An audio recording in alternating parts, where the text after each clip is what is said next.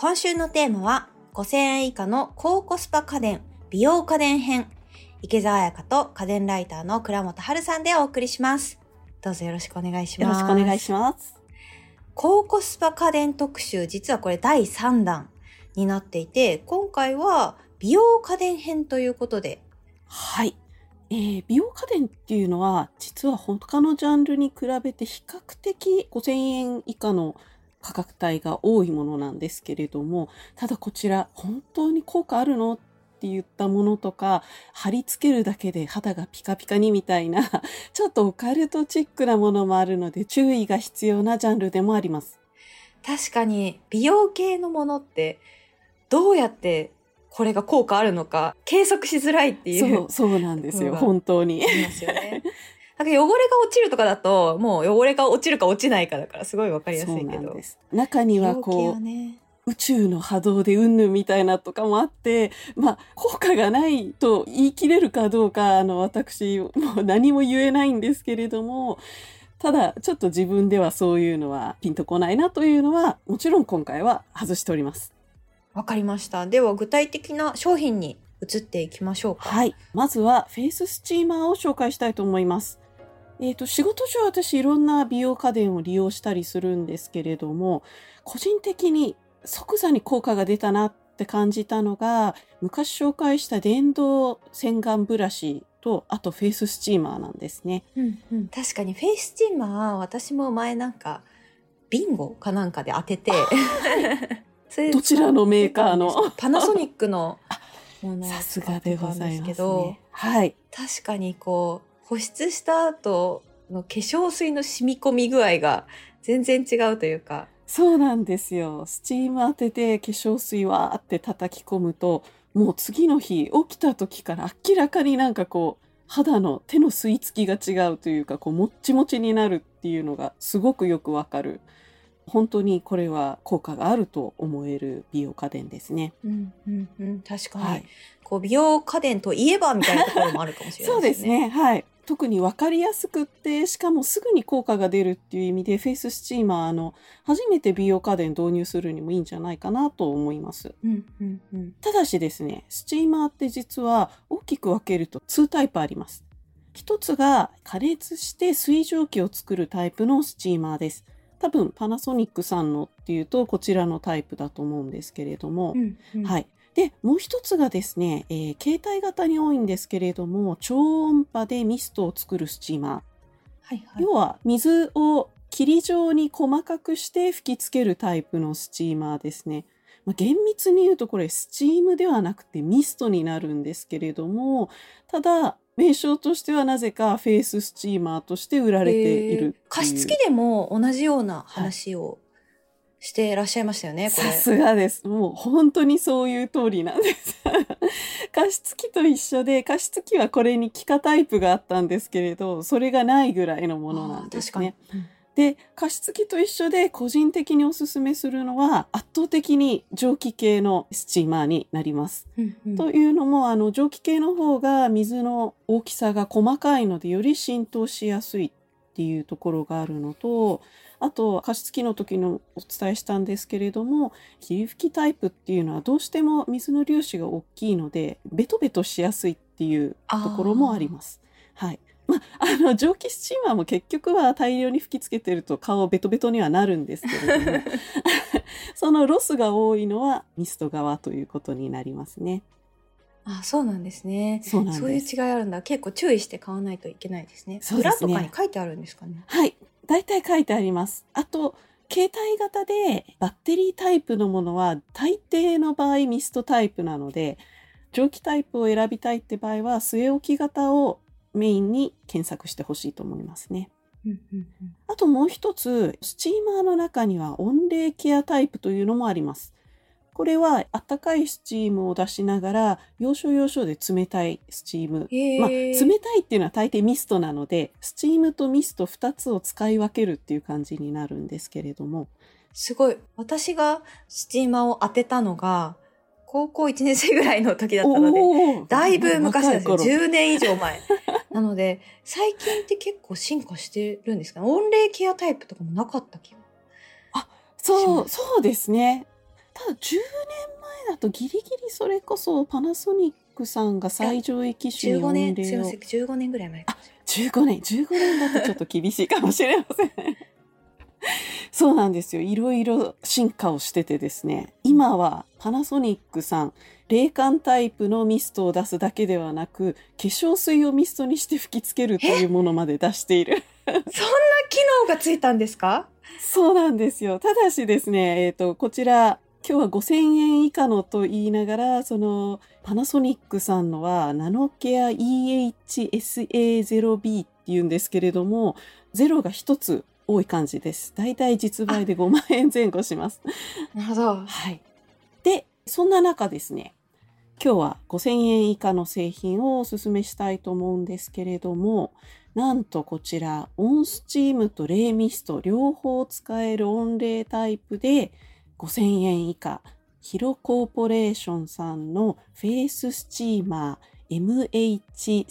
MH345 になります。へえ、あ、あるんですね、ちゃんと。そうなんです。アマゾンさんでだいたい4010円ほどで買うことができます。うんうんうん。これ、高級機と比較すると、ちょっとスチームの包み具合がムラがある感じではあるんですけれども、スチーム量が意外にちゃんとあってですね、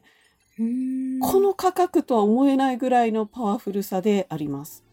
まあ、正直個人的に私、あの、レイミストって使わないんですけれども、うんうんまあ、この価格でさらにレイミストがあるっていうのが嬉しい人も多いんじゃないかなというところと、あと本体サイズがですね、こちら幅がだいたい10センチで、高さが21.5センチ、奥行き20センチ。まあ、スチーマーの中では、まあ、比較的コンパクト。すごい細いですよね。そうなんで。す。だから机の端っこに置いておいて、使う時だけ引っ張ってくるとか。そうですね。そそうういう使い方も全然できます。安いからといって結構侮れなくってですね、蒸気が出るまで1分ちょいぐらいって意外にスピーディーに蒸気も出て、個人的になかなかおすすめできるかなと思っております。アロマタンクにアロマ液入れて、アロマの香りを楽しみながらスチーマーを使用できるって。そそんな楽しみ方もあるんですね。ですね。まあ私正直スチーム以外は全然使わない派なので、アロマとかミストとか全然使わないんですけれども、まあ使わない人も使わなければいいだけなので、機能がある分には問題ないですよね。そうですね。個人的にはこちら、あの、そこそこパワフルなので、クレンジング時に使うのがすごいおすすめです。ああ、へえ。あの、スチームを顔に当てながら、クリームタイプのクレンジング、マッサージするとですね、普通はアイメイクって別でクレンジングあったりして落とすんですけれども、うんそれを普段しないので、洗顔した後もたまにアイラインがタオルについたりするんですよ。ああ、わかります。このスチーム当てながらクレンジングすると綺麗に落ちます。で、あの、洗顔した後もすぐには突っ張らないんですよね。ただ、毎日は続けられないので、普段は調子が悪いなっていう時に慌ててスチーマーを引っ張り出すような感じになってます。ああ、わかります。私も夏は使わなくて結構暑いか。ら。で冬によ。なんか本当にやばいなって感じた時だけ引っ張ってくるみたいな。わかります。そう。そういう人には、スチーマー共通でおすすめしているライフハックとしてですね、使わない期間がワンシーズンとかある場合は、お水の代わりに生成水を使うことをおすすめしております。あー、確かに使って長いこと置いとくと、白い粉みたいなのが結構ついちゃうんですよね。あの、吹き出し口周りが、あの、そう白いカルキの粉で詰まって壊れることが、はい、そうなんですよ。あるので、生成水を、あの、ドラッグストアとかでだいたい150円以下とかで売ってたりすることも多いので、そういう時に買いだめしておいて、あまあそんなあの、飲み水ほどよく使うものじゃないので、150円分のボトルで、まあ、5、6回ぐらいは余裕で使えるんじゃないかなと思いますね。確かに。本当にやばい時にしか使わない人はぜひ、はい、生成水をぜひそうしていただきたいと思います。いきたいですよね。他にも高コスパ美容家電っていうのはありますか？そうですね。えっ、と、一つ目で顔の美容に行ったので、次はヘアケア製品としてドライヤーをおすすめしたいなと思います。ああ、ドライヤーも本当に値段の幅広いですよね、最近のドそうライヤー。なんですよ。今10万円近いドライヤーも出てる なかなかどれにすればいいのかと悩まれる方も多いと思うんですけれども、まあドライヤーって基本的に髪の毛を乾かすことをメインに考えられる方が多いんですけれども、うん最近はヘアケアの観点でもドライヤーを探している人が増えてきてます。で、ヘアケアというところに注目した場合、ドライヤーは美髪ケアタイプというジャンルと速乾ケアタイプというジャンルの2タイプがあります。どういう違いがあるんですか？あの美髪ケアタイプっていうのはイオン導入みたいなイオンを髪の毛に吹きつけて、であの保湿したりキューティクルをキュッと締めたりあるいは静電気が出にくくしたりとかですねあとうんものによってはトリートメントを気化させて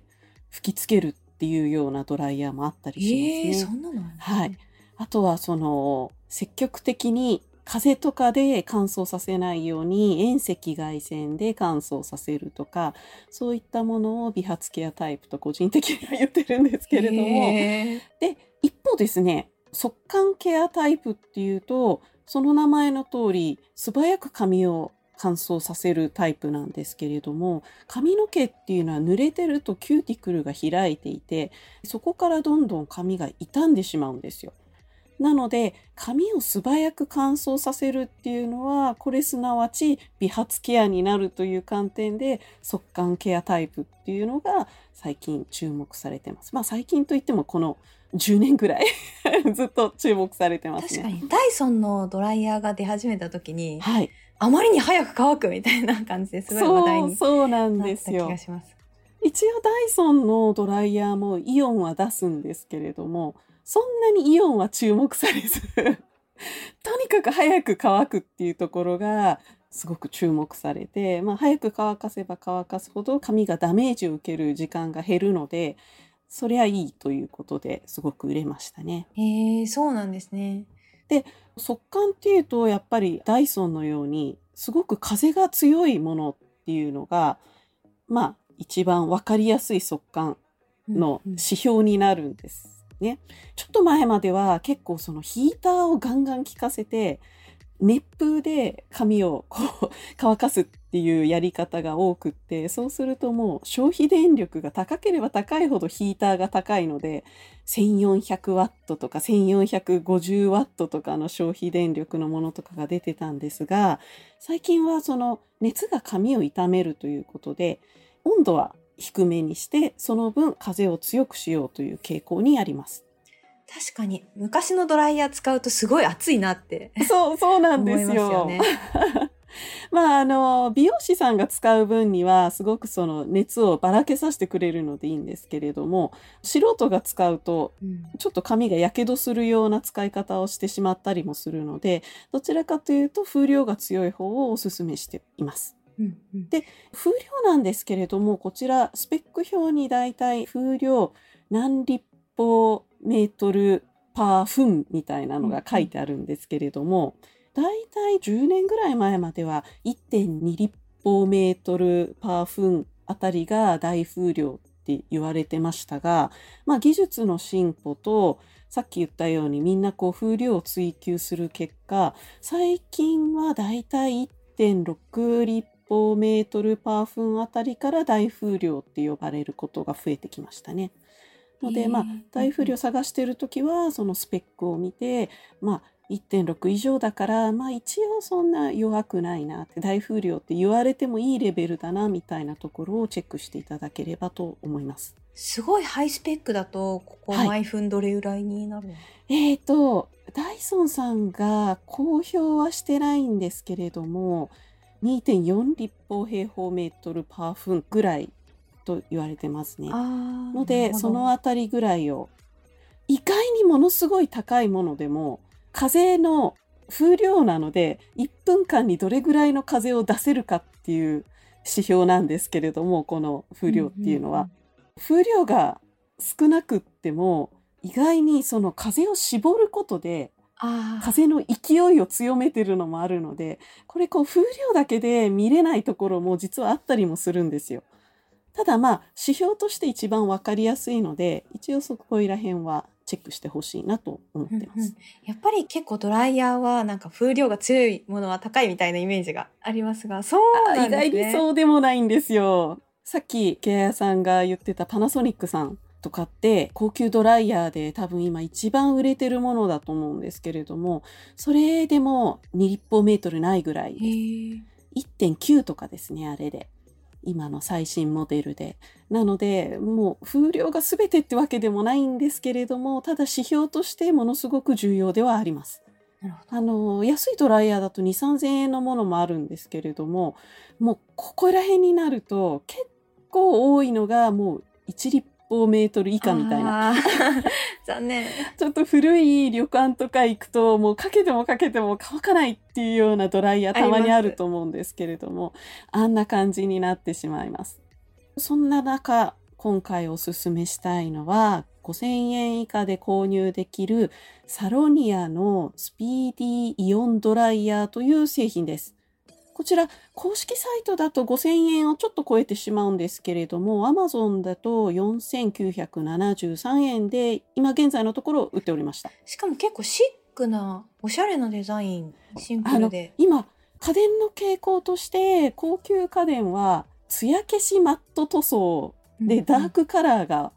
流行ってるんですけれども、まさにこれ艶消し塗装でダークカラーネイビーとかブラック系の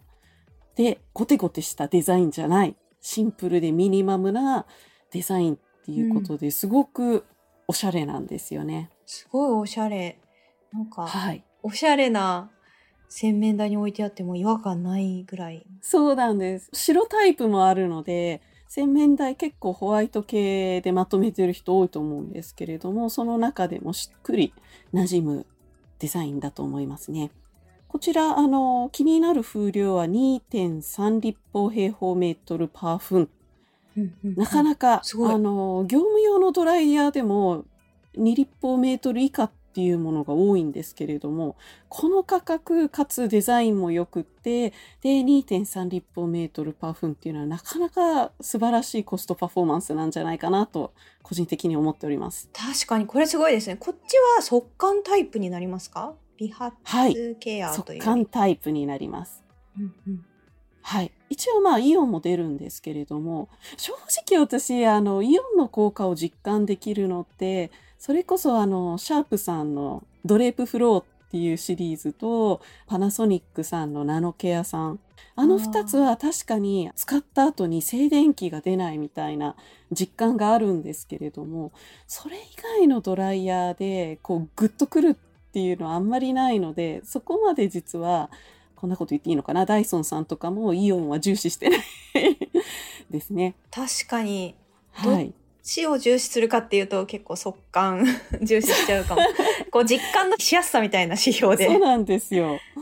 なので、こちらは一応イオンは出るんですけれども、どちらかというと速乾タイプとしておすすめしてます。しかもこれ、パワーがあるのに重量が 495g っていう、これなかなか軽いっていうのも魅力的なんですよ。さっきから比較で出してて申し訳ないんですけれども、ダイソンさんでだいたい690何グラム、まああー700を切るぐらいなので、結構持ち比べると頭の近くずっと持ってるものなので意外に重くなるんですよね。、わかります。5分ぐらい、こう自分で 持ってないといけないですもんね。そうなんですよ。なので軽さって意外に重要なんですけれど、こちら比較的軽めなので、その点でもおすすめできます。確かにすごい。重さって今までドライヤーであんまり重視してなかったんですけど、あよく考えたら結構重要だなと思ったので、次買うときは こういった点も重要視して買ってみようかなと思います。ありがとうございました。今回は5000円以下の高コスパ家電、美容家電編というテーマでお送りしました。家電最前線は毎週月曜日に配信中。番組のフォローもぜひお願いします。最新話が配信されるたびに通知を受け取れますので、聞き逃すことなく家電の最新情報をチェックすることができます。お聞きのポッドキャストアプリで家電最前線の登録をよろしくお願いします。さて、家電最前線では番組への感想もお待ちしています。番組で紹介された家電を買ってみましたといった感想をツイッターでハッシュタグ家電最前線をつけてぜひ投稿してみてください。ここで一つご紹介いたします。花子さんの感想です。まだ購入していませんが、今回の配信のドライボトルスティックは購入予定です。毎年使い捨てタイプを購入するたび、なんとなくモヤモヤしていたので、こういうのが欲しかったという商品です。楽天のセールが始まったらすぐ購入します。という感想をいただきました。ありがとうございます。ありがとうございます。あそうなんですよね。なんか捨てるときってちょっと罪悪感があるっていうか、地球に良くないことしてるんじゃないかなみたいな気になるんですけれども、こちら、ねうんそう、ドライボトルスティック、あの、クローゼットとかに入れる乾燥スティックになりますね。使い捨てしなくって、乾燥台に置くと2時間で再利用できるという製品です。これね、電源を使わないけど、スタンドの乾かすところが家電。そう、になってそうなんです。普段は電気いらないんですけれども、スティックが水で飽和した時だけ電気使って乾燥しますという製品ですいや。ー、本当にこういうの欲しかった系の家電ですよね。よかったです。嬉しいです。はい、今回と同じ、えー高コスパ家電シリーズの空調編の感想でした。ありがとうございます。ドライボトルスティックほか、高コスパな家電を他にもご紹介しているので、シャープ148、5000円以下の高コスパ家電空調編の回をぜひぜひ聞いてみてください。お聞きのポッドキャストアプリの概要欄のリンク、もしくは番組ホームページからお聞きいただけます。そして、10月のリスナープレゼントですが、先ほどから話題になっている参考のドライボトルスティックを1名の方にプレゼントします。応募にはキーワードが必要です。今回のキーワードは、低コストで高クオリティ。お聞きのポッドキャストアプリの番組概要欄、または番組のホームページやツイッターのプレゼント応募リンクからご応募ください。締め切りは11月15日火曜日です。次回はノンフライヤー最前線。この秋の新商品をご紹介していただきます。倉本春さん、よろしくお願いします。よろしくお願いします。